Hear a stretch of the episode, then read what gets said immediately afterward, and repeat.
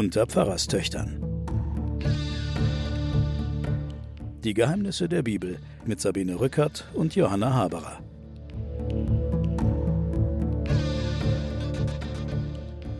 Liebe Hörerinnen und Hörer, ich begrüße Sie zu den Pfarrerstöchtern und den Geheimnissen der Bibel. Mein Name ist Sabine Rückert, ich bin stellvertretende Chefredakteurin der Wochenzeitung Die Zeit. Mir gegenüber sitzt meine Schwester, Hallo. die Theologin Johanna Haberer.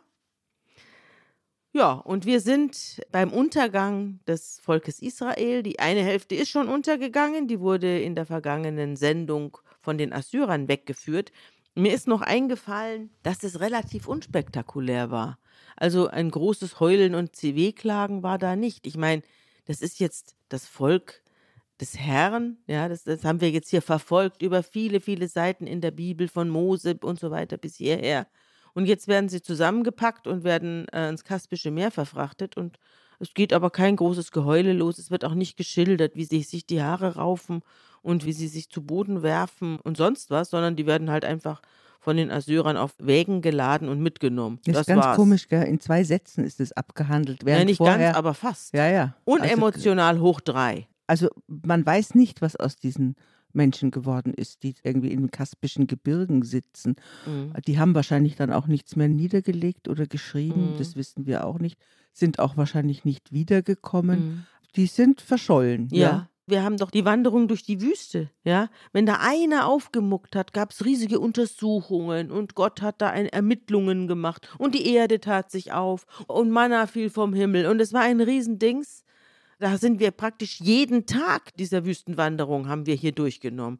Und jetzt auf einmal heißt, na okay, dann wurden sie halt zusammengepackt und weggefahren. Ja, Okay, so das sind auch shit happens. diese Wüstenwanderungen sind auch theologische Texte und keine historischen Texte. Ja, das stimmt. Hier sind wir, wie du ja mehrfach schon auch gesagt hast, In der Historie. in der Historie. Außerdem haben sie sich ja von Gott abgewandt. Insofern Hm. ist, er, ist er vielleicht auch nicht mehr so interessiert an ihnen.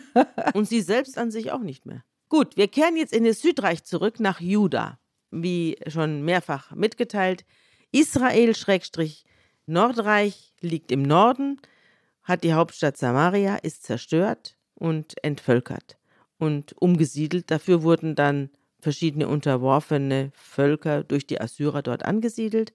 Und im Süden um Jericho und Jerusalem herum die Stämme Juda und Benjamin. Diese beiden Stämme bilden das Südreich und das sehr viel religiösere Gebiet. So, und dieses Südreich wurde jetzt aufgeblasen durch die Flüchtlinge aus dem Norden. Im Südreich wird jetzt Hiskia König und er ist 25 Jahre alt, als er König wird und regiert 29 Jahre in Jerusalem. Hiskia ist ein ganz besonderer König, denn er ist einer, der wieder ganz zurückfindet zu seinen Vorfahren David.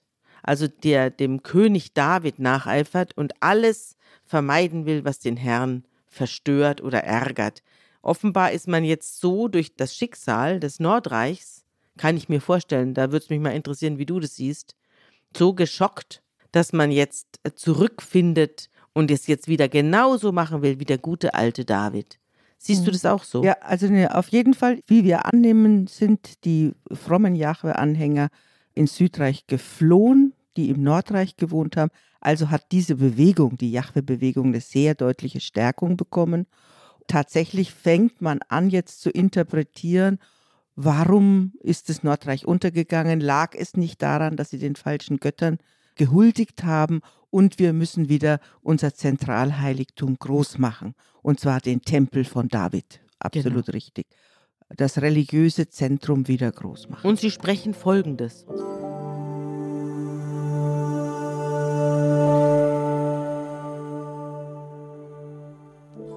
Daher ist der Zorn des Herrn über Juda und Jerusalem gekommen, und er hat sie dahingegeben zum Entsetzen und zum Erschrecken, dass man sie verspottet, wie ihr mit euren Augen seht. Denn siehe, um dessen Willen sind unsere Väter durchs Schwert gefallen und unsere Söhne, Töchter und Frauen weggeführt. Ja, und das ist, sagen sie ja auch, es war also ein Menetekel, das uns hier widerfahren ist. Und jetzt müssen wir, wir hier übrig sind und noch verschont sind, wir müssen jetzt alles dafür tun, dass Gott uns nicht das gleiche Schicksal angedeihen lässt. Es wird jetzt im Kommenden sehr stark um Priester und Leviten gehen. Kannst du mir den Unterschied sagen, was zwischen diesen beiden Gruppen für einen Unterschied ist und warum sie so unglaublich miteinander wetteifern, im, es dem Herrn recht machen? Ja, die Leviten und die Priester sind zwei verschiedene hierarchische geistliche Stände. Wir würden vielleicht heute sagen Priester, Pfarrer und Diakonen. Ja. Die Leviten sind diejenigen, die eher den handwerklichen, niedrigeren Dienst, Geräte putzen, den Tempel in Gang halten sind. Und die Priester, die Aaroniten, das sind die leitenden Priester, die die Räucheropfer vollziehen und ähnliches. Also es wird hier sehr stark jetzt eine religiöse Elite etabliert, die Vom König auch. Also der König etabliert die religiöse Elite, die soll ja. jetzt das Land retten. Ja. Damit Gott nicht nochmal zuschlägt, ja. werden die jetzt groß. Und jetzt wird da aufgezählt, wer sich da alles zusammenrottet. Und sie versammeln ihre Stammesbrüder und heiligten sich. Dann gingen sie auf Befehl des Königs, der sich auf die Worte des Herrn stützte, daran, das Haus des Herrn zu reinigen. Also sie fangen jetzt an, den Tempel zu putzen. Der war ja zugesperrt worden. Ja. Und den machen sie jetzt wieder auf und räumen alles aus. Die Priester betreten das Innere, um es zu reinigen. Sie schaffen alles Unreine, wahrscheinlich irgendwelche Götterstatuen für Baal oder was, raus. Und dort übernahmen es die Leviten und trugen es ins Kidrontal. Und da schmissen sie es rein. Am ersten Tag des Monats begannen sie mit der Reinigung. Am achten Tag des Monats kamen sie zur Vorhalle des Herrn, haben sich da durchgearbeitet. Und dann heiligten sie das Haus des Herrn innerhalb von acht Tagen und am 16. Tag des ersten Monats hatten sie ihre Arbeit vollendet. Wenn wir das uns heute vorstellen, ist halt eine Kirche wieder instand setzen, ja. ist dann sie zum Beispiel mit Weihrauch heiligen und einsegnen. Die alten Geister austreiben. Die alten Geister austreiben, genau. Das kennt man ja bei uns auch, dass in manchen Gegenden ja Kirchen wieder eingesetzt werden. Zurzeit werden ja in vielen Gegenden Kirchen dann für anderes. Ja, für Nutzer. Moscheen. Werden für Moscheen. in Moscheen umgewandelt. Oder sie werden auch bewohnt von Leuten. Ja, mhm. und jetzt ist es halt so, dass jetzt der Gott wieder einziehen soll oder beziehungsweise, das ist ja sein Fußschemel. Jerusalem ja. ist ja praktisch sein Fußschemel. Der wird wieder hergerichtet. Und Kidron-Tal, da werden unten in dieses Tal werden die anderen Götter hingeschmissen, weggeschmissen. Man weiß nicht ganz genau, was das Heiligen heißt, aber man kann sich das so vorstellen, dass es wieder instand gesetzt wird und dass dann die Riten vollzogen werden mhm. und die Priester selber sowas wie eine Ordination, also mhm. das wir nennen das ja bei uns Ordination mhm. oder Priesterweihe im mhm, Katholischen, mhm. dass die Menschen eingesetzt werden in einer bestimmten geistlichen Ordnung. Mhm. Also dieses Durcheinander hört auf. Und dann gingen sie zu Hiskia, dem König, und meldeten ihm, wir haben das ganze Haus des Herrn gesäubert, den Brandopferaltar mit all seinen Geräten, den Tisch für die Schaubrote und alles andere. Alle Geräte, die König Ahas während seiner Regierung durch seine Treulosigkeit entweiht hat, haben wir wieder instand gesetzt, geheiligt, und jetzt stehen sie auf dem Altar des Herrn. Und da versammelt der König am nächsten Tag alle Eliten der Stadt und führt sie zum Haus des Herrn, also zum Tempel hinauf und man führt mit sich sieben Stiere und sieben Witter und sieben Lämmer und sieben Ziegenböcke als Sündopfer. Die müssen jetzt dran glauben. Und äh, der König befiehlt den Priestern, den Nachkommen des Aaron, steht hier, sie auf dem Altar des Herrn darzubringen. Und jetzt beginnt ein riesiges Schlachtfest mhm. und sie spritzen mit Blut um sich mhm. und sprengen das Blut an. Das gehört muss, auch zum Heiligen. Ja, fürchterlich. Mhm. Ein riesiges Blutbad wird jetzt mhm. hier gemacht und man wirft mit Blut um sich um diesen um Tempel wieder instand zu setzen. Und dann stellen sich die Leviten mit Zimbeln und Harfen und Zittern im Hause des Herrn auf, wie es den Anordnungen Davids entspricht und den Anweisungen des Propheten Nathan, also Anno Dunnemal. Anno Dunnemal ja. wird jetzt wieder mhm. rausgekramt. Mhm. Und die Leviten treten mit Instrumenten Davids auf und die Priester mit Trompeten. Und Hiskia lässt ein Brandopfer nach dem anderen darbringen und singen und zimbeln und es war ein Riesenfest und Versammlung. Ja, und die Trompeten schmetterten und alles dauerte bis zum Abschluss des Opfers. Und hinterher verneigte sich der König und alle, die dabei waren, und warfen sich nieder. Und dann sangen sie Lobpreis und verneigten sich und feierten ein Fest. Und jetzt kam das Volk und manche brachten noch freiwillig Brandopfer dazu. Und die Anzahl der Brandopfer, die die Versammlung spendete, betrug 70 Rinder, 100 Witter, 200 Lämmer. Und alle wurden umgebracht. 600 Rinder und 3000 Schafe waren alle Weihegaben insgesamt. Es waren aber zu wenige Priester vorhanden, um diese Brandopfer alle umzubringen und zu enthäuten, und daher durften die Leviten ihnen helfen, denn die Leviten hatten sich eifriger um ihre Heiligung bemüht als die Priester.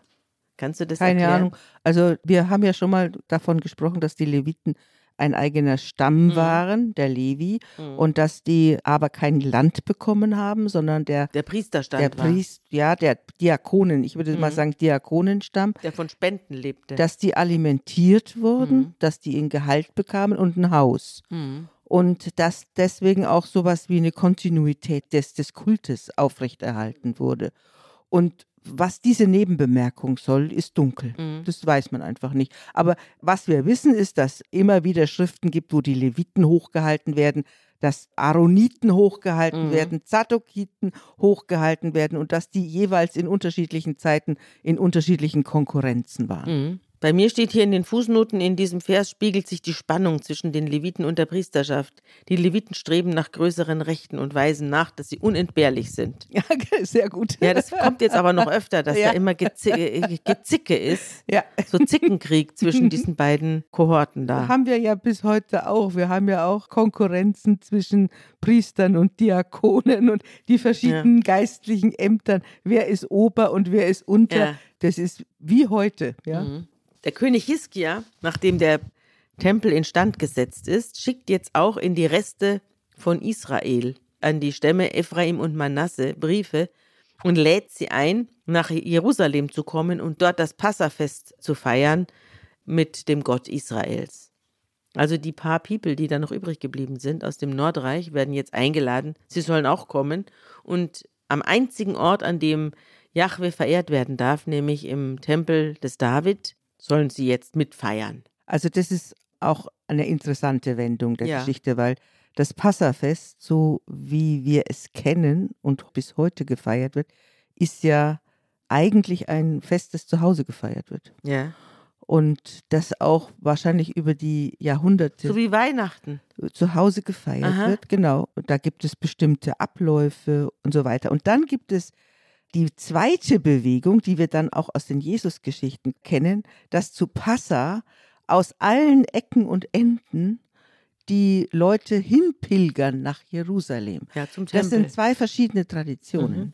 Das eine, das sich auf Exodus beruft, also Mhm. auf den Auszug aus Ägypten, wo man verschont wurde, Mhm. wo das Blut eines Lammes an die Tür Das äh, ist der Grund von Passa, ne? das ist der Grund von Passau. Mhm. Gott hat uns verschont, hat uns aus Ägypten geführt und hat uns eine so eine Art antidämonischen Magie geschenkt, ja. Mhm. Und wir erinnern uns und deswegen erinnern wir uns an Passa. Und dann gibt es Passa als gemeinschaftliches Pilgerfest. Mhm. Und das etabliert jetzt, das wird beschrieben. Das, et- etabliert der Hiskia. Ja, das Mhm. etabliert jetzt, der, so wird es beschrieben. Ja. Es ist eine Art Reformation, die da stattfindet, wenn man so will. Und er lädt die, Fe Und- die, genau. die Und jetzt- Abtrünnigen Jetzt ein. genau. Und die sollen jetzt nach Jerusalem kommen und da miteinander als großes Fest Passa feiern. Und er verschiebt sogar das Passafest, damit Ja.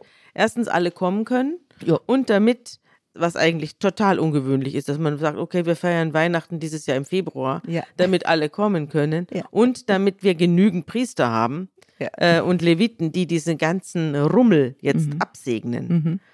der auf uns zukommt. Und Also man ähm, sieht natürlich auch, dass ja. diese Reformation, eine Etablierung, dann sind nicht genügend Geistliche da. Ja. Das muss man sich auch wie bei der lutherschen Reformation Ja. vorstellen. Wir müssen was Neues etablieren. Wir brauchen aber die Alten auch dazu. Mhm.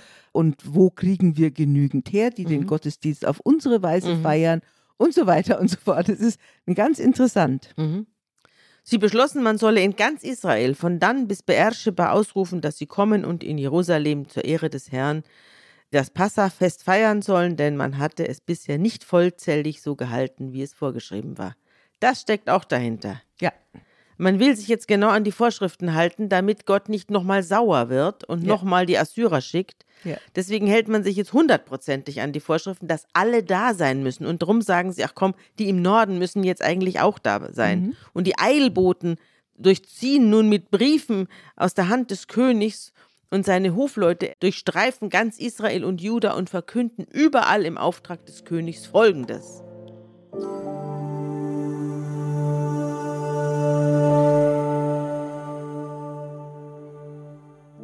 Ihr Israeliten kehrt um zu dem Herrn, dem Gott Abrahams, Isaaks und Israels, so wird er sich zu den Erretteten kehren, die die Könige von Assur von euch übrig gelassen haben.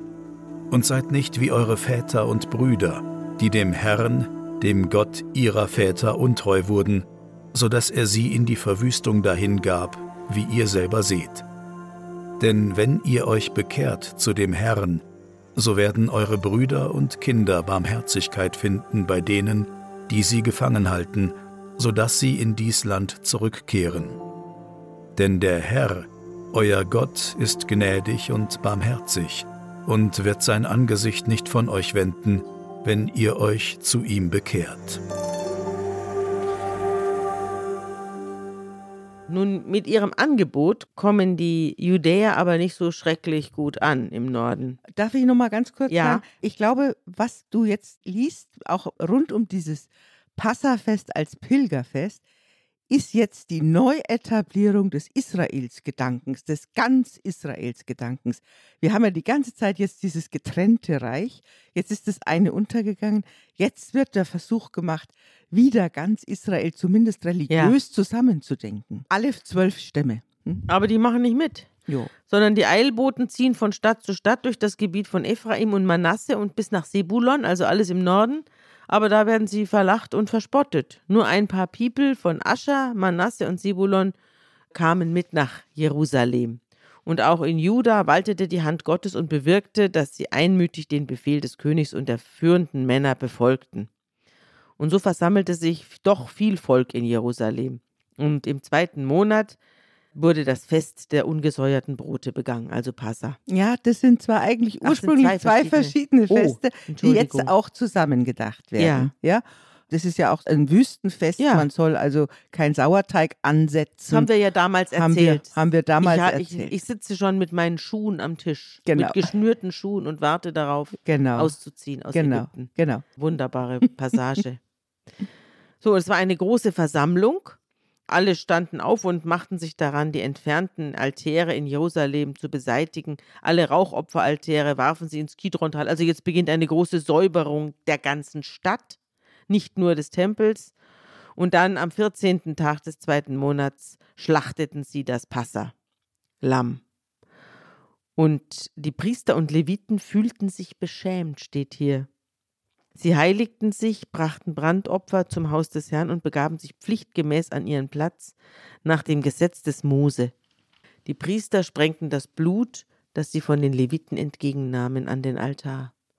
Warum schämten die sich? Sie haben irgendwie, es wird unklar, aber hier noch einmal sagt die Fußnote, hören wir eine kritische Bemerkung über die Priester und Leviten. Ganz offensichtlich hatten sie den königlichen Aufruf nicht in seiner Bedeutung durchschaut und ernst genommen. Also wahrscheinlich sind mehr gekommen, als sie gedacht haben. Ja. Also so habe ich das jetzt gelesen. Ja. Es sind zwar wenige gekommen, aber es wird trotzdem voll in der Ja. Stadt und die hatten nicht damit gerechnet. Und jetzt passiert auch wieder was Merkwürdiges, denn die, die kommen, sind nicht rein genug, wenn man an der Weihe des Herrn teilnehmen will. Ein großer Teil des Volkes, nämlich gerade die aus dem Nordreich, hatten sich nicht gereinigt. Sie aßen das Passa nicht in der vorgeschriebenen Weise. Was heißt das denn nun? Naja, das haben wir in der letzten Folge schon mal besprochen.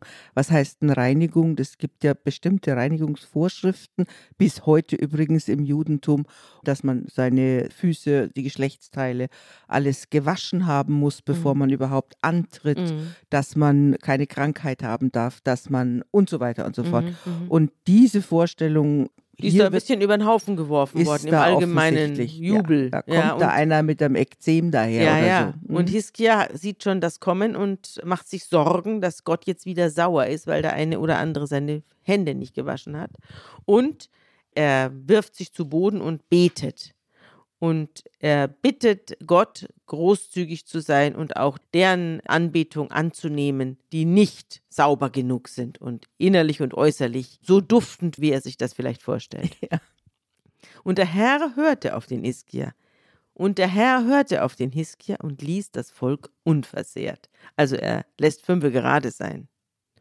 Und so feierten die Israeliten, die sich in Jerusalem eingefunden hatten, das Fest der ungesäuerten Brote sieben Tage lang.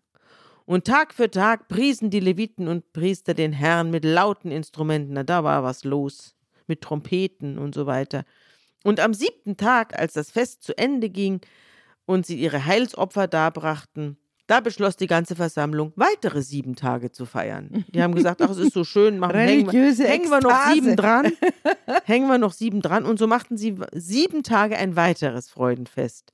Und Hiskia, der König von Juda, hatte tausend Stiere und siebentausend Schafe für die Versammlung gestiftet. Und die führenden Männer hatten tausend Stiere und zehntausend Schafe gestiftet. Also für Vegetarier oder Veganer, die uns jetzt zuhören, ist das keine schöne Passage.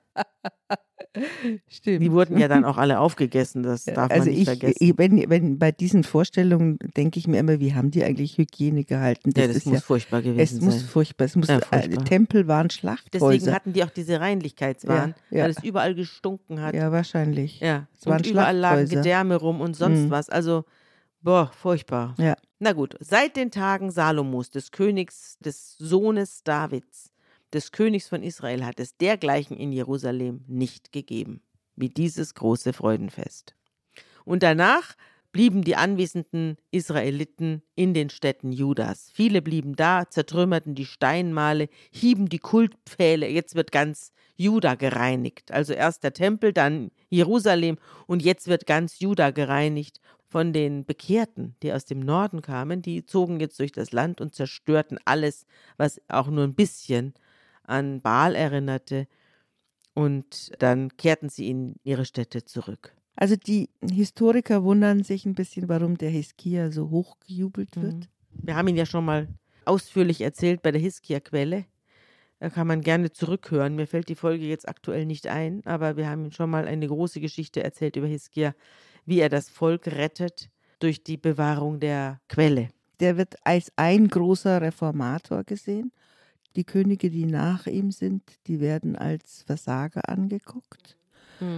Wobei die Historiker sagen, dass vieles dessen, was dem Hiskia angerechnet wurde, eigentlich sein Nachfolger gemacht hat. Mhm. Da werden wir aber noch drauf kommen.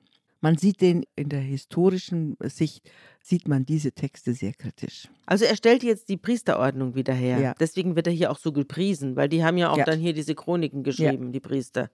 Er stellt jetzt eine Priesterordnung wieder her und er sorgt dafür, dass die Priester und Leviten die zu ihnen zustehenden Anteile bekommen und in Saus und Braus leben können. Er will nämlich Abgaben haben und die Leute, die Israeliten, müssen jetzt Ernteerträge bringen, Getreide, Most, Öl, Honig und alle Früchte des Das Feldes. ist die Kirchensteuer. Genau. Und Mhm. sie lieferten einen Zehnten vollständig ab. Ebenso brachten die Israeliten und die Judäer, die in den Städten Judas wohnten, den Zehnten von den Rindern und Schafen, den Zehnten von den Weihegaben und so weiter. Sie reiten, steht hier, Stapel an Stapel.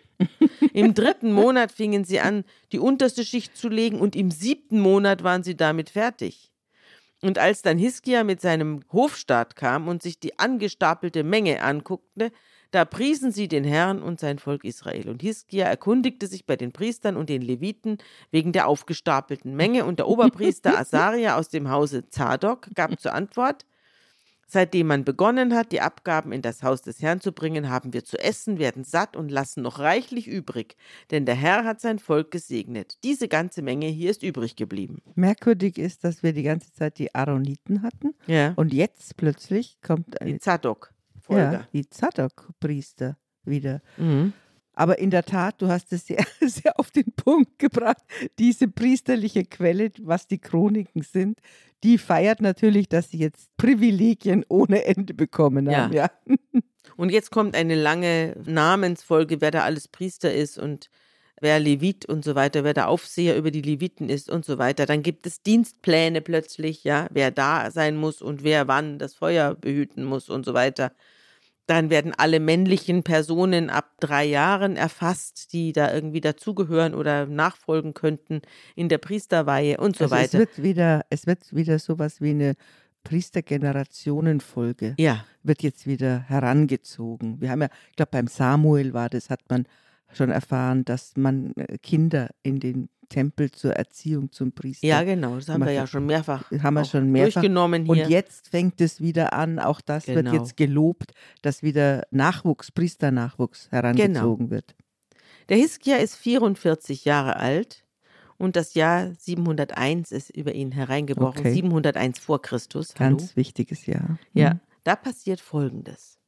Da wird es nämlich munter im Osten und die Assyrer haben einen neuen König. Er heißt Sanherib und dieser Sanherib ist ein außerordentlich munterer Eroberer und macht sich auf und er hat viele, ich glaube insgesamt sieben große Feldzüge, die allesamt erfolgreich waren, mehr oder weniger, manche sehr, manche weniger erfolgreich waren. Dieser Sanherib macht sich auf und dringt durch bis ans Mittelmeer und kommt natürlich auch an Israel, Schrägstrich an Juda, Schrägstrich und Jerusalem. Zum kleinen Landstrich vorbei. vorbei ja. Genau.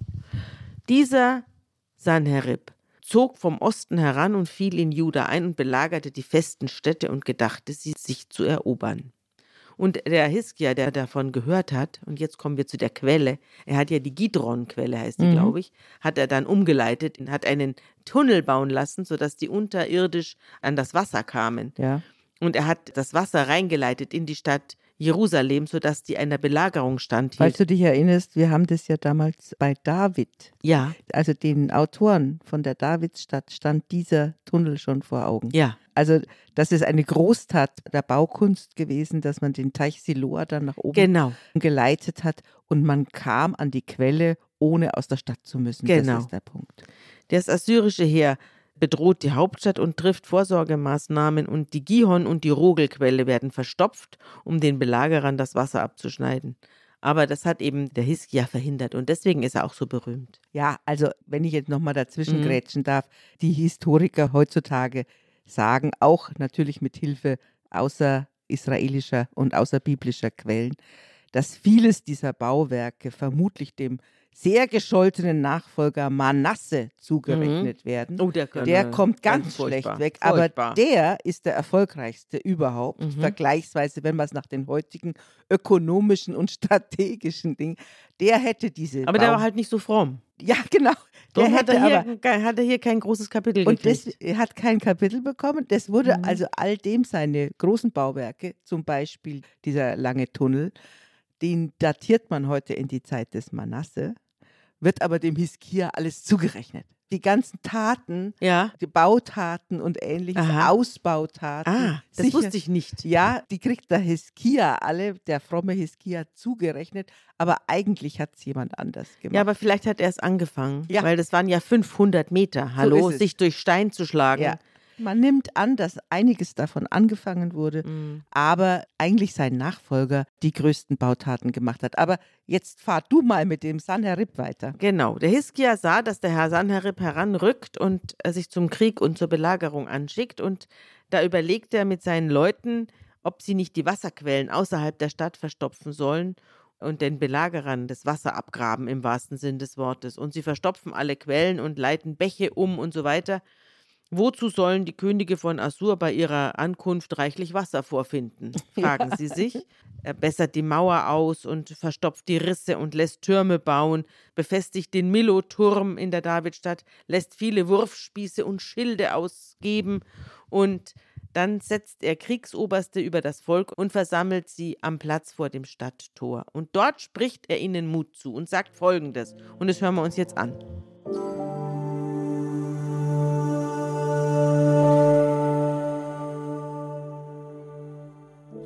Seid getrost und unverzagt.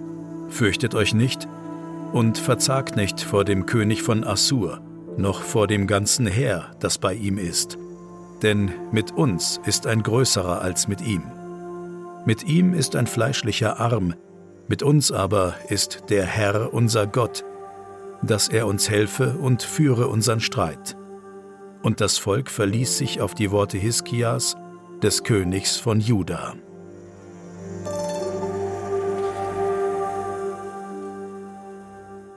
Und jetzt wechsle ich in die Könige, weil jetzt wird es in den Königen viel interessanter. Ich habe ja die beiden Geschichten nebeneinander hergelesen. Dieser ganze Wirrwarr da, das hat mir der Kopf gebrummt. Aber ich habe durchgefunden und weiß deswegen, dass wir jetzt zu den Königen wechseln. Ja, eigentlich kann man diese Geschichten, wie gesagt, auch nochmal bei Jesaja nachlesen. Zum Teil wortgleich. Ja, als der König von Assur heranrückt, schickt der Hiskia ihm Boten nach Lachisch, das gerade von Assur belagert wird, und lässt ihm sagen, ganz interessant, was er ihm sagen lässt. Er sagt jetzt nicht, komm du mir bloß dumm, ich habe hier den Herrn auf meiner Seite, ihr habt nur Arme aus Fleisch, sondern er sagt, ich habe gefehlt, mein König, lass ab von mir. Alles, was du mir auferlegst, will ich tragen. Das lässt er dem Assyrerkönig ausrichten. Du musst dir vorstellen, Jahrzehnte zahlen die ja schon Tribut. Ja. Der Hiskia war ein ordentlicher Untertan der Assyrer Mhm. und hat sein Tribut gezahlt, bis dann er gedacht hat, er könnte sich mopsen. Man weiß auch gar nicht so genau, warum die heranrücken. Vielleicht rücken sie auch gar nicht seinetwegen heran, sondern er wird nur mit überrannt aus Versehen. Also, jedenfalls macht er sich hier ganz klein. Alles, was du mir auferlegst, will ich tragen, sagt er.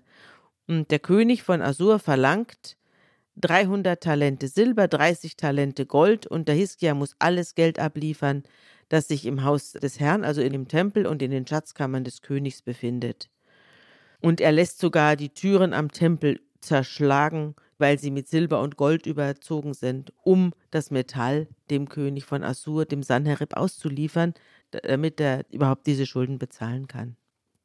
Aber der König von Assur sandte den Tartan, den Rapsaris und den Rabschake, das sind seine drei Heerführer, Heerführer. mit einer großen Streitmacht von Lachisch aus gegen den König Hiskia. Sie zogen nach Jerusalem hinauf, es hat ihm also nichts genützt. Sein ganzes Gold hat ihm nichts geholfen. Die Assyrer stellen sich an der Wasserleitung des oberen Teiches auf, der an der Walkerfeldstraße liegt. Das steht da allen Ernstes. Der an der Walkerfeldstraße liegt. Ja, steht, steht an allen Stellen. Das ja. könnte auch in Hamburg ja, sein. Genau. Ist das nicht verrückt? Es ist ein ganz bestimmter, genau, fester Ort. Ja, Mhm. und da ließ er den König rufen und der Hiskia schickt seinen Palastvorsteher und den Sprecher des Königs zu diesen drei Heerführern, um die Verhandlungen aufzunehmen. Also schicken jetzt beide Seiten Unterhändler und der Rabschake, der sagt zu ihnen, sagt mal eurem König schönen Gruß. Folgendes habe ich vom König von Assur Sanherib auszurichten. Worauf vertraust du denn, dass du dich so sicher fühlst?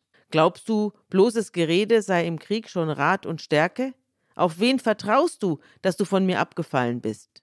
Da haben wir Aha, wieder. Da, haben wir wieder. Der will unseren- nicht mehr zahlen, ne? Ja, genau. Der will Der- nicht mehr zahlen. Er will nicht mehr zahlen Ja. und fragt, worauf vertraust du denn Ja. jetzt? Jetzt sind wir wieder bei diesem theologischen Zentralbegriff. Ja, genau. Mhm. Aber nee, er sagt, du vertraust gewiss auf Ägypten. Also auf den, Mhm. die andere Großmacht, der du dich jetzt untergeordnet. Dieses geknickte Schilfrohr, das jeden, der sich drauf stützt, in die Hand sticht und sie durchbohrt.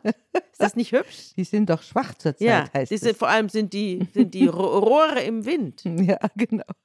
Wenn ihr aber zu mir sagt, wir vertrauen auf Jahwe, unseren Gott, dann bedenkt, hat nicht Hiskia in Juda und Jerusalem angeordnet, nur vor diesem Altar in Jerusalem dürft ihr euch niederwerfen? Geht doch mit meinem Herrn, dem König von Assur, eine Wette ein. Ich gebe dir 2000 Pferde. Kannst du Reiter für sie stellen? Also, hast du noch 2000 People, die sich auf ein Pferd draufsetzen können? Ja. Willst du auch nur einen einzigen Statthalter meines Herrn in die Flucht schlagen? Und wäre es der unbedeutendste?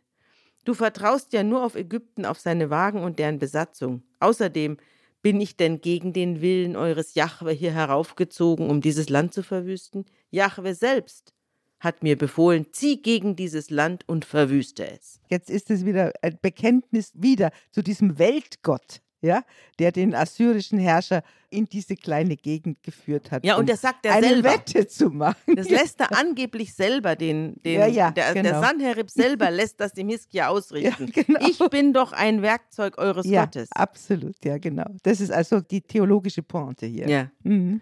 Und die Unterhändler, das wird offenbar hier im, im Beisein einer größeren Gruppe von Unterhändlern und Abgesandten vorgetragen. Und das finden jetzt die Hauptunterhändler, also dieser Palastsprecher, dieser Palastvorsteher und der Sprecher, die finden das peinlich.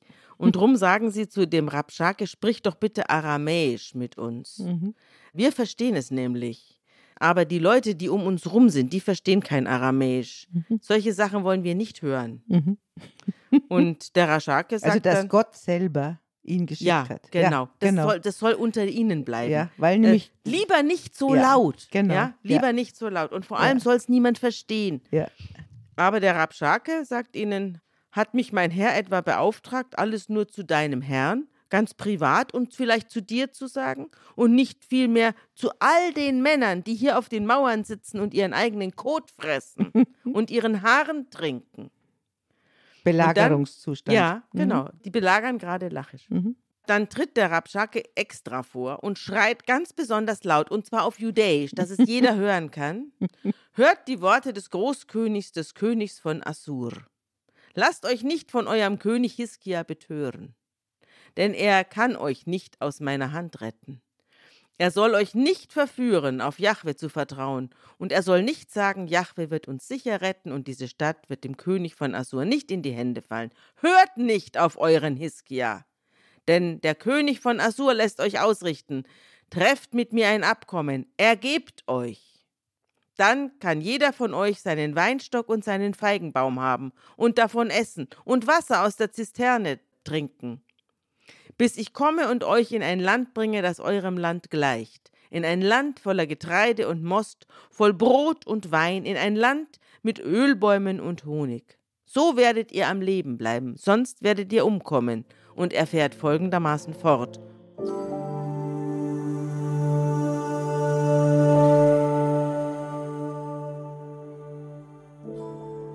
Hört nicht auf Hiskia, denn er verführt euch, wenn er spricht. Der Herr wird uns erretten. Hat auch nur einer der Götter der anderen Völker sein Land errettet aus der Hand des Königs von Assyrien? Wo sind die Götter von Hamat und Apad? Wo sind die Götter von Sepharvaim, Hena und Ava? Haben sie Samaria errettet aus meiner Hand?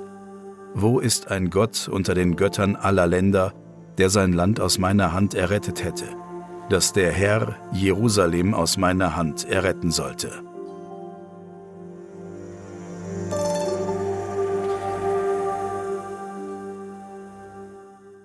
Ist das nicht eine tolle Szene? Toll. Eine tolle Also- Szene. das ist wieder eine richtige Netflix-Szene. Na, das ist eine tolle Szene, auch weil man da zum ersten Mal, darüber wird ja sonst überhaupt nie gesprochen, wie die sich sprachlich verständigt haben. Ja. Und dass die zweisprachig Ja, waren oder mehrsprachig waren die. Dolmetscher hatten, mehrsprachig waren, die Sprachen vor Ort gesprochen haben. Und dass der sagt, ich verhandle jetzt nicht mit dem König oder seinen Sprechern, sondern ich will das ganze Volk erreichen. Ja, ich bringe die jetzt gegen ihren König Ich auf. bringe die gegen ihren Die König aus. sitzen Ich, und fressen ihren Kot. ja, genau. Ich mache Mhm. jetzt einen Pressesprecher und der Pressesprecher, der, der veröffentlicht jetzt Ja. unsere Abmachung. Ja. Ja, wie in den sozialen Medien Ja, so genau. ungefähr. Ne? Sollen ruhig alle wissen, was Ja. hier läuft, dass dieser Hiskia hier alle niedermacht. Ja. Die haben einen schlechten König, Ja. der sie äh, ausliefert. Und ich bin von Jahwe selbst beauftragt, genau. gegen euch zu ziehen. Ja, genau. Hm? Ist auch sehr schlau, ne? Ja. Unglaublich schlau gemacht. Und ehrlich gestanden, die Unterhändler kriegen auch jetzt Muffensausen Mhm. Ja. und raufen sich die Haare und zerreißen ihre Kleider und rennen heim zum König und erzählen ihm, was Rabschake gesagt hat, so dass es alle hören konnten. Und der König Hiskia von Jerusalem zerreißt auch jetzt seine Kleider Mhm. und legt ein Trauergewand an und rennt in den Tempel. Ja, und fragt den Propheten Jesaja, was er tun soll.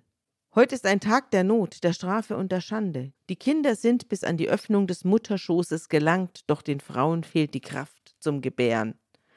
Aber vielleicht hört der Herr, dein Gott, alle Worte des Rabschake, den sein Herr, der König von Assur, hergesandt hat, damit er den lebendigen Gott beschimpft.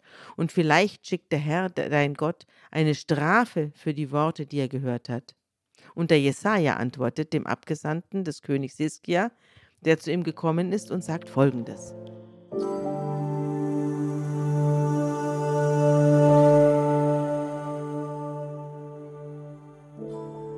Sprach Jesaja zu ihnen: So sagt eurem Herrn.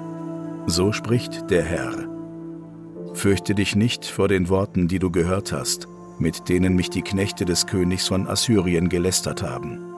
Siehe, ich gebe in ihn einen Geist, dass er ein Gerücht hören und in sein Land zurückziehen wird, und will ihn durchs Schwert fällen in seinem Lande.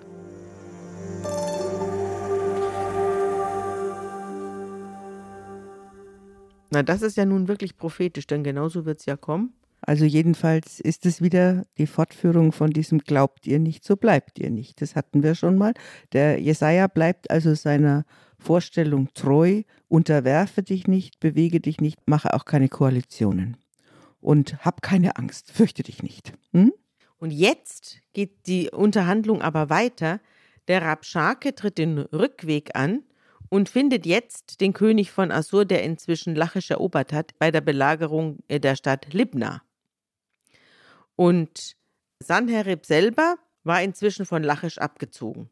Und er fährt jetzt, dass ein anderer König ihn angreift. Eine weitere Front tut sich gegen den Sanherib auf. Er schickt deshalb einen Boten zu Hiskia mit einem Brief. Und da steht drin, Lass dir nicht von deinem Gott, den du vertraust, einreden, Jerusalem werde dem König von Assyrien nicht in die Hände fallen. Du hast doch gehört, was die Könige von Assur mit den anderen Ländern gemacht haben. Sie haben sie dem Untergang geweiht. Meinst du vielleicht, du wirst gerettet? Und Hiskia nimmt das Schreiben des Boten in Empfang und liest es, und dann geht er in den Tempel und breitet das Schreiben vor Gott aus und lässt den das lesen. und betet, äh, der du über allen Cherubimen thronst und so weiter. Du allein bist Gott der Erde. Und es ist wahr, Herr, die Könige von Assyrien haben die Völker vernichtet und ihre Länder verwüstet und ihre Götter ins Feuer geworfen. Aber das waren doch keine Götter, das waren doch Menschenwerke aus Stein und Holz. Darum konnte man sie vernichten. Nun aber, du lebst doch, du rettest doch uns aus der Hand der Assyrer. Ah, die Geschichte, die ist eine sich vollziehende Eskalation. Ja, ist eine am, Eskalation. Am Anfang siehst du, kommen erstmal die Vertreter und die Unterhändler, dann wird das Ganze öffentlich, dann wird ein Drohbrief geschrieben ja. und jetzt sind wir im Tempel und jetzt wird Gott sozusagen eingeschaltet. Ja, Gott muss jetzt mitlesen hm. ja. und Gott schreibt auch zurück. Pass Ja. auf, jetzt kommt's. Jesaja schickt dem Hiskia einen Boten und lässt ihm sagen, Gott lässt dir Folgendes ausrichten. Jetzt kommt Gottes Wort. Ich habe gehört, sagt Gott, dass du wegen des Königs Sanherib von Assur zu mir gebetet hast. Das ist das Wort des Herrn gegen ihn. Und folgendes geht jetzt raus an den Sanherib.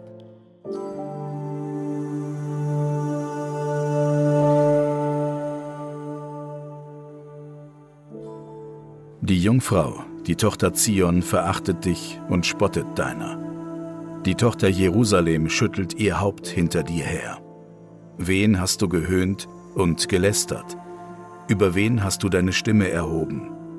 Du hast deine Augen erhoben wider den Heiligen Israels. Ich weiß von deinem Aufstehen und Sitzen, deinem Ausziehen und Einziehen, und dass du tobst gegen mich. Weil du denn gegen mich tobst und dein Übermut vor meine Ohren gekommen ist, so will ich dir meinen Ring in deine Nase legen und meinen Zaum in dein Maul, und ich will dich den Weg wieder zurückführen, den du hergekommen bist.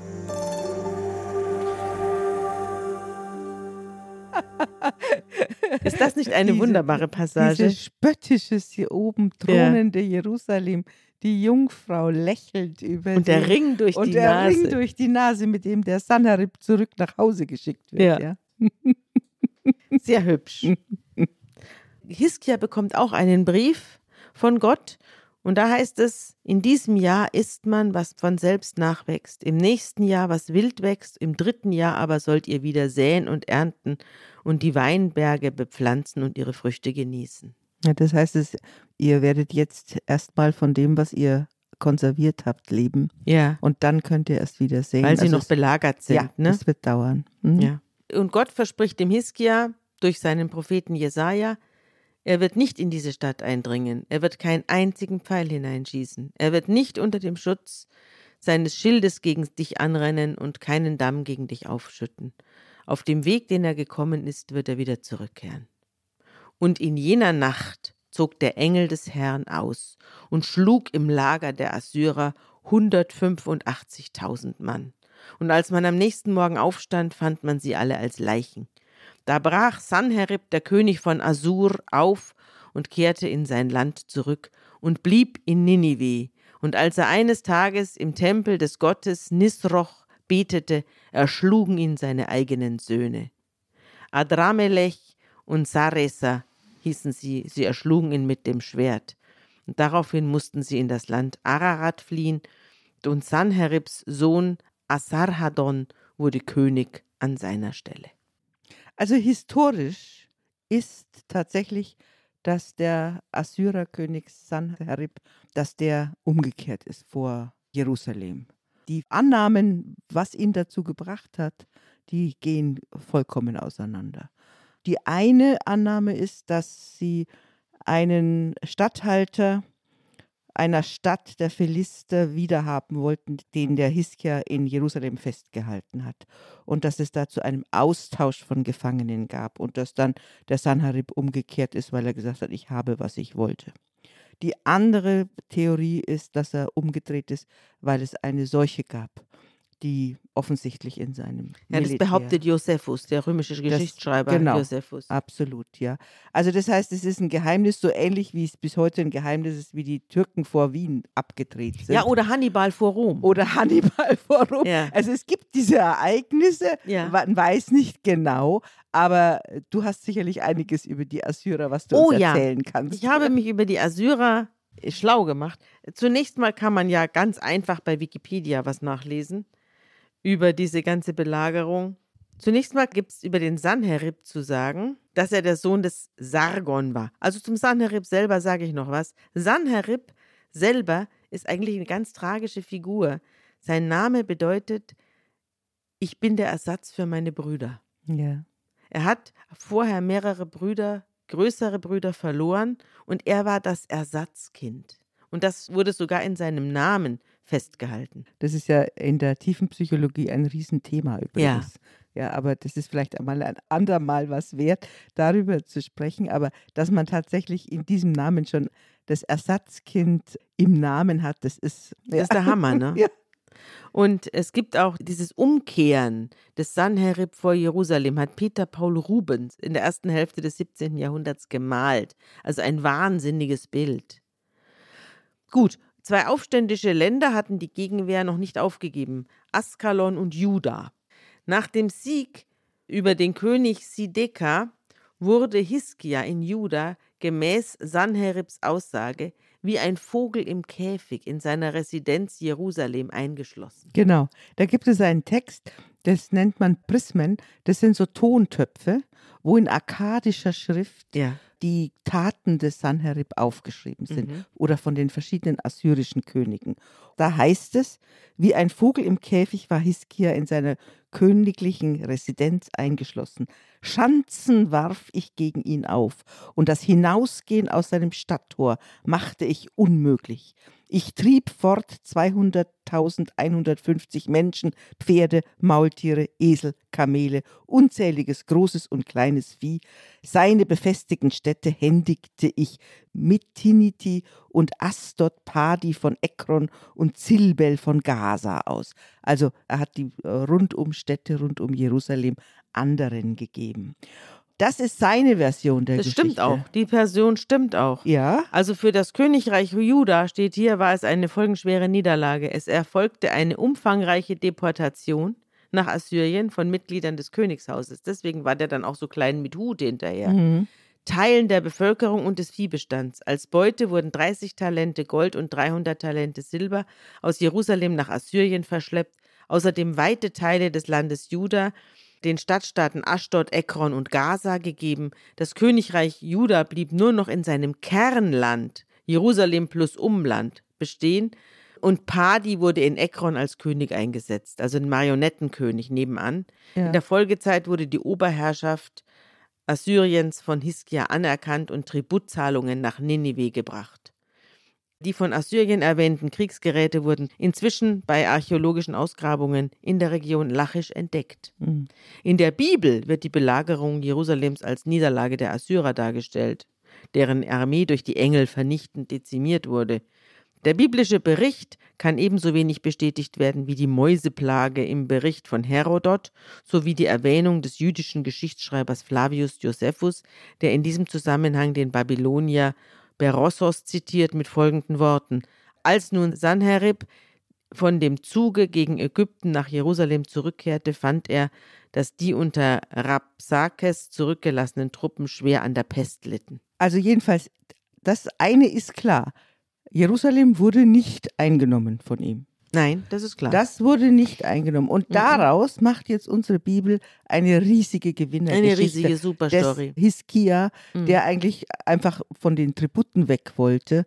Und das gelingt ihm gar nicht. Ja. Aber tatsächlich, Jerusalem wird nicht eingenommen. Es ist bis heute, sagen wir mal, ein Geheimnis. Also es gibt auch die Variante, dass der den Padi von Ekron gefangen genommen hatte, der Hiskia, und ihn einfach rausgerückt hat und das hat ihm, dem Sanherib, genügt. Dann Ja. ist er wieder abgezogen. Ja. Für den war Jerusalem uninteressant. ja, das glaube ich auch.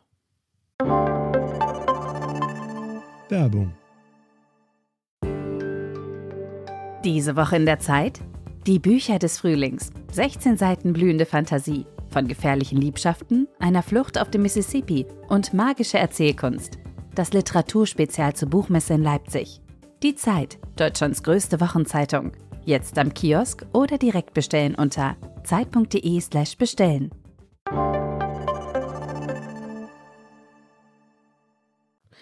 Also, ich habe hier ein bisschen was gefunden in allerhand Schriften über den Sanherib, weil der Sanherib hat mich interessiert. Und da steht, dass im Jahre 681 vor Christus der assyrische König Sanherib, der mächtigste Mann seiner Zeit, von seinem eigenen Sohn Urdumulissi und anderen Aufständischen in einem Tempel der assyrischen Hauptstadt Ninive mit dem Schwert erschlagen Das hat worden sich ist. bis zu unserer Bibel Ja, rumgesprochen. genau. Gesprochen, gell? Genau. Mhm. Kaum ein Ereignis der assyrischen Geschichte scheint die Zeitgenossen ähnlich bewegt zu haben wie das gewaltsame Ende dieses schillernden Gewaltherrschers. In der schriftlichen Überlieferung fand es ein vieltönendes Echo. Sanheribs Sohn und Nachfolger Asarhaddon, der nach kurzem Kampf die Königsmörder besiegen und in das nördlich von Assyrien gelegene Urartu vertreiben konnte, beschreibt den Mord als einen Akt der Gottverlassenheit und des Wahnsinns. Assur-Banipal, Sanheribs Enkel, berichtet, er habe diesem am Ort seiner Ermordung hingeschlachtete Babylonier, die er zuvor besiegt hatte, als Totenopfer dargebracht, um so das Andenken des Sanherib zu ehren. Der erste babylonische König Nabonid dagegen lässt verlauten, Sanheribs gewaltsamer Tod sei die wohlverdiente Strafe für die von ihm veranlasste Zerstörung des heiligen Babylon. Hinterher haben die Assyrer Babylon dem Erdboden gleichgemacht. Und die Bibel, in der Sanheribs Wirken ausführlich geschildert wird, betrachtet die Ermordung des Herrschers als Folge seiner frevlerischen Hybris, die ihn zu einem Feldzug gegen Juda verleitet habe. Jetzt pass auf. Sanheribs Herrschaft begann mit einem königlichen Todesfall, der kaum weniger spektakulär war als sein eigenes gewaltsames Ende. Im Sommer des Jahres 705 vor Christus unternahm Sanheribs Vater, König Sargon II., einen Feldzug gegen das anatolische Tabal. Offenbar gerieten die assyrischen Truppen in dem unwegsamen Gebiet, das von einem einheimischen Fürsten namens Gurdi regiert wurde, in einen Hinterhalt. Sargon fiel. Sein Leichnam musste von den Assyrern im Feindesland zurückgelassen werden. In neuassyrischer Zeit war es Brauch, die verstorbenen Könige mit großem Pomp in den Grüften des sogenannten Alten Palastes in der Stadt Assur zu begraben.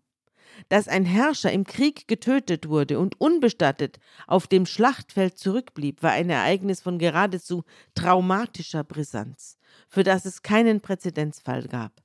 Die Bibel frohlockt über das in ihren Augen wohlverdiente Ende des dahingeschiedenen Despoten. Zitat: Alle Könige der Völker ruhen doch in Ehren, ein jeder in seiner Kammer, du aber bist fern von deinem Grab hingeworfen wie ein verachteter Zwerg, heißt es, ursprünglich wohl auf Sargon gemünzt in Jesaja 14, 18. Den Assyrern dagegen erscheint der Tod ihres Königs als höchst bedenkliches Zeichen göttlichen Unwillens. Auch ängstigte man sich, der Totengeist des gefallenen Herrschers könnte wiederkehren und in heilloser Weise Chaos vermischen. Sanherib, der Sargon-Nachfolger, bestieg den Thron und sah sich vor eine Situation gestellt, die im Inneren von Unsicherheit und Angst gekennzeichnet war. Nach außen politisch war die Lage ebenfalls bedenklich, nicht nur im Norden, sondern auch in Babylonien sowie in Phönizien und Palästina hatten lokale Fürsten Sargons Ende zum Anlass genommen, das assyrische Joch jetzt abzuschütteln. Genau. In diesem Zusammenhang werden die alle munter hier. Ja, genau und die Unabhängigkeit ihrer Staatsgebiete wiederherzustellen. Sanherib reagierte mit großer Entschlossenheit. Er wählte die seit jeher bedeutende Stadt Ninive, in der er bereits als Kronprinz gewohnt hatte, als neuen Herrschersitz. Um den Unterwelts Kriegs- und Totengott Nergal zu versöhnen, hier ebenfalls Versöhnung, Versöhnung, der in den Augen der assyrischen Theologen für Sargons finsteres Schicksal verantwortlich war, rekonstruierte Sanherib den Nergal geweihten Tempel bei Ninive. Das ist genau das gleiche, was unser Hiskia macht. Und um seinen Vater zu rächen, entsandte er 704, allerdings wohl ohne größeren Erfolg, ein assyrisches Heer gegen Sargons Bezwinger Gurdi. Gleichzeitig schickte Sanherib sich an, die verloren gegangenen Gebiete im Süden und Westen zurückzuerobern. Zwischen 704 und 702 vor Christus unternahm er ausgedehnte Feldzüge in Babylonien. Nach der Flucht alter Rivalen setzte Sanherib einen gebürtigen Babylonier als Marionettenkönig über das Land ein, doch wurde dieser seines Amtes bald wieder enthoben und im Jahre 700 durch Sanheribs ältesten Sohn Assur-Nadin Shumi ersetzt. Der hat seinen Sohn zum König Babylons gemacht.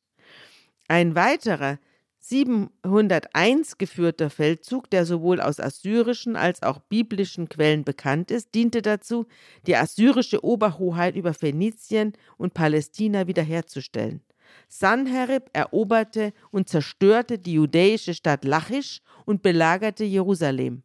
Nur indem er gewaltige Mengen an Tribut nach Ninive schickte, vermochte der dort wie ein Vogel im Käfig festsitzende König Hiskia die Assyrer zum Abzug zu veranlassen und die Eroberung der Hauptstadt zu verhindern.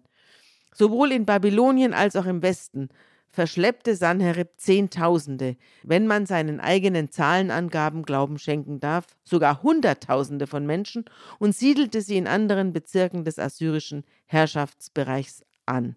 Diese Massendeportation haben die ethnolinguistische Landschaft des alten Orients massiv verändert und der weiteren Aramisierung des Reichsgebiets Vorschub geleistet. Mhm. Das ist die also, eine Quelle. Ich will nur einfach nochmal eine geografische Einordnung. Wir hören ja immer von unterschiedlichen Hauptstädten auch. Du hast es jetzt gerade nochmal vorgelesen. Also es kommt Babylon vor, was später dann ja die Hauptstadt des Neubabylonischen Reichs sein wird. Dieses Babylon wurde ausgegraben, etwa 90 Kilometer südlich von Bagdad ist es. Genau. Dann gibt es die Stadt Assur, das ist im Norden des heutigen Iraks. Das war die ursprüngliche Hauptstadt der Assyrer am Westufer des Tigris. Dann gibt es die Stadt Nimrod, die Stadt Ninive und die Stadt Ribla. Die waren in den unterschiedlichen Zeiten unterschiedliche Hauptstädte. Die kommen auch ziemlich durcheinander in unseren biblischen Quellen immer wieder vor. Ja, Ninive sind, ist natürlich die berühmteste. Ist die berühmteste mhm. und ist auf jeden Fall eine der Hauptstädte der Assyrer aber das ist alles im Nordirak oder im Ninive. Mesopotamien. Ja, Ninive. Zweistromland. Genau, zwischen Euphrat und Tigris. Ninive ist äh, das eigentlich das heutige Erbil, mhm. wo man hinfliegen kann in das heutige Kurdenland. Ich will noch mal kurz für unsere Hörerinnen und Hörer einen Zeitstrahl machen. Also der Untergang des Nordreichs ist 720 vor Christus. Da werden die Eliten des Nordreichs, von, also von Israel, weggeführt und am Kaspischen Meer angesiedelt. Der Angriff von Sanherib auf das Südreich ist 701, also 19 Jahre später, ungefähr 20 Jahre später. Die Zerstörung Babylons durch Sanherib ist 689 vor Christus. Dann setzt er seinen Sohn da ein und der Sohn wird ermordet von den Babyloniern. Daraufhin zerstört er Babylon. 689. Der Untergang Ninives durch die Babylonier ist 612. Also das dreht sich dann um. Die Babylonier gewinnen die Oberhand und zerstören jetzt das Assyrerreich und zerstören Ninive. Das ist 612. Und dann greifen sie wieder unser kleines Israel an, nämlich das Südreich. Das Südreich geht 586 vor Christus unter und jetzt aber nicht durch die Assyrer, durch, sondern durch die Babylonier. Genau. Also nochmal, wir haben die Assyrer, die werden abgelöst durch die Babylonier und immer als stabile Gegenkraft immer unten Ägypten. Ich habe noch in anderen Werken über Sanherib geforscht. Da heißt es, dass man über ihn eigentlich kein richtig gutes Psychogramm machen kann weil über assyrische Monarchen gibt es kein einziges ehrliches Wort. Also die Könige sprengen immer alle menschlichen Kategorien und werden als gottähnlich geschildert. Alle schulden ihnen absoluten Gehorsam. Und die assyrischen Königsschriften sind, so steht hier, stark tendenziöse Dokumente. Wenn sie auch keine Erfolge des Herrschers hinzuerfinden, so blenden sie doch alle Misserfolge aus. und deswegen schreiben diese Autoren hier, sei es sehr schwierig, über den Sanherib ein, ein wahres Wort zu sagen. Man wisse aber, dass er gegen Juda gezogen sei, das ist, ist richtig, und dass er wahrscheinlich Babylon zerstört hat, weil die Babylonier seinen Sohn umgebracht haben, dass er dann später von seinen eigenen Söhnen ermordet wurde. Das stimmt auch, weil er die Herrschaft durcheinander gebracht hat. Diese Leute hatten ja immer wahnsinnig viele Kinder, da haben wir auch schon öfter drüber gesprochen. Das ist ja in Israel nicht anders gewesen dass die sich gegenseitig umgebracht haben, die Diadochen, ja, die Nachfolger. Und wer Sanherib sein wollte, schreiben die äh, Wissenschaftler hier, erfahren wir aus seinen Inschriften zur Genüge. Wer er aber war, dies lässt sich, wenn überhaupt, nur auf sehr indirektem Wege ergründen. Sie sagen, dass er ein Experimentator war, also er war ein großer kriegerischer Experimentator. Er hat äh, immer wieder politische Experimente gewagt. Er hat künstlerisch gewirkt und hat die Raumperspektive bei Wandreliefs eingeführt. Er hat ein neues Bronzegussverfahren hergestellt, neuartige Wasserhebetechniken eingeführt, also sowas. Monatsnamen eingeführt und er hat, das fand ich interessant, äh, den Frauen offenbar wesentlich erweiterte Einflussmöglichkeiten am Hof ermöglicht. Seinen Söhnen und Gattinnen äh, baute er spezielle Residenzen. Das ist auch als einzigartiger Zug dokumentiert. Er experimentierte auch mit Religionen, interessanterweise. Er versuchte, Eigenschaften und den Kult des Gottes Marduk auf Assur zu übertragen, zum Beispiel. Und Schanherib, schreiben sie zum Schluss, scheint also eine starke und eigenwillige Persönlichkeit, deren völlige Entfaltung aber von den Fesseln der Tradition gehemmt wurde. Diese erwies sich auf lange Sicht als stärker. Sanheribs religiöse Reform beeinflusste zwar die religionspolitische Haltung seiner Nachfolger, ihr Kern wurde jedoch zurückgenommen. Auch Sanheribs Neubesetzung des Kronprinzenamtes sollte sich wenigstens für ihn selbst als verhängnisvoll erweisen. Ihretwegen wurde er ermordet. Ja, und unsere Schriften sagen, er wurde weggeführt am Nasenring. Nachdem die Stadt gerettet ist, wird Hiskia krank. Und das ist auch eine wunderbare Geschichte. Er wird krank und der Prophet Jesaja kommt zu ihm und sagt: Bestell dein Haus, denn du wirst sterben. Und dann fängt Hiskia an zu beten und er betet und heult und dreht sich zur Wand und schreit laut und weint wie ein Kind. Und da wird Gott weich. Und als der Jesaja auf, schon auf dem Weg nach Hause ist, sagt er: Kehr um und geh zu Hiskia und sag ihm: So spricht dein Gott, ich habe dein Gebet erhört und auch deine Tränen gesehen. Jetzt eile heim du wirst noch 15 Jahre leben. Ist das Sehr nicht schön, süß? Gell? und es macht er auch. Jesaja dreht sich um und sagt, du hast noch 15 Jahre. Und Hiskia sagt, welches Zeichen habe ich dafür? Und Jesaja antwortet, das wird dein Zeichen sein. Such's dir aus. Soll der Schatten zehn Stufen weiter abwärts oder zehn Stufen rückwärts gehen? Und Hiskia erwidert, für den Schatten ist es ein leichtes, zehn Stufen abwärts zu gehen. Nein, er soll zehn Stufen rückwärts Also gehen. die Sonne. Äh, die Sonne. die Sonne Er- geht rückwärts. Mhm. äh, der Schatten soll sich umgekehrt Ja, genau. zum Sonnenlicht verhalten. genau. Ja. Mhm. Das, also magisches Denken. Mhm. Magisches Denken. Und so geschieht's auch. Und dann schmiert man einen Feigenbrei auf das tödliche Geschwür des Hiskia und er wird gesund. Und regiert noch 15 Jahre. Und regiert noch 15 Jahre. Und dann macht er einen Fehler, der Hiskia. Er lässt nämlich die Abgesandten von Babel, der König von Babel, der ja unterworfen ist, auch Mhm. unter die Assyrer, Mhm. Der schickt Geschenke und Beileidsbekundungen, dass er so krank ist und so weiter. Und als er ihm Gesandte schickt, da zeigt der Hiskia denen seinen ganzen Reichtum, den er noch hat. Der wird da jetzt als ein Wichtigtuer dargestellt. Genau, Gell? genau. Als ein Angeber. er zeigt ihnen die Schatzkammern, obwohl da nicht mehr so viel drin gewesen sein Eigentlich kann da nicht mehr so viel Ja. gewesen sein, ja. kann. Und dafür bekommt er dann Ärger mit dem Jesaja, dass er da dümmlich seine Geldbörsen vorzeigt. Und Jesaja sagt zu Hiskia: Es werden Tage kommen, an denen man alles, was in deinem Haus ist und alles, was deine Väter bis zum heutigen Tag angesammelt haben, nach Babel bringen wird. Nichts wird übrig bleiben. Und jetzt macht der Hiskia etwas sehr Menschliches. Er sagt zu Jesaja: Das Wort des Herrn, das du mir gesagt hast, ist gut. Und bei sich selbst denkt er: Wenn nur zu meinen Lebzeiten noch Friede und Sicherheit herrschen. mir dann, Und dann nach mir die Sintflut. Genau, nach mir die Sintflut. Und mehr ist über ihn nicht bekannt. Er stirbt. Ja, genau. 15 Jahre später stirbt er und entschläft zu seinen Vätern. Und damit sind wir heute nach diesem langen Kapitel über Sanherib und Hiskia zu Ende. Ja, ich hätte ein gutes Wort, das aus dem Jesaja stammt. Der Prophet Jesaja ist uns ja als Gegenüber zu Hiskia und Berater von Hiskia, also beides bekannt. Und es ist von ihm ein Lied in dem Jesaja-Buch, ein Lied des Hiskia, des Königs von Juda, überliefert, als er krank gewesen und von seiner Krankheit gesund geworden war. Na, siehste. Jesaja 38, genau. Und da heißt es im Vers 17,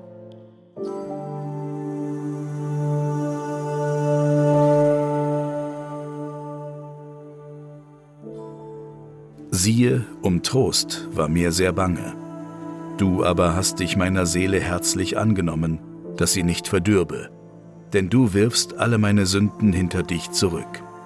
Denn die Toten loben dich nicht, und die in die Grube fahren, warten nicht auf deine Treue. Und der Tod rühmt dich nicht, sondern allein die da leben, loben dich so wie ich heute.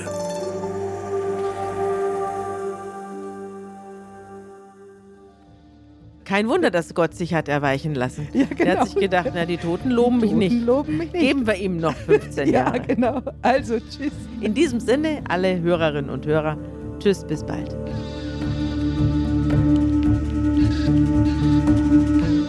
Unter Pfarrerstöchtern ist ein Podcast der Zeit und von Zeit Online. Produziert von Pool Artists.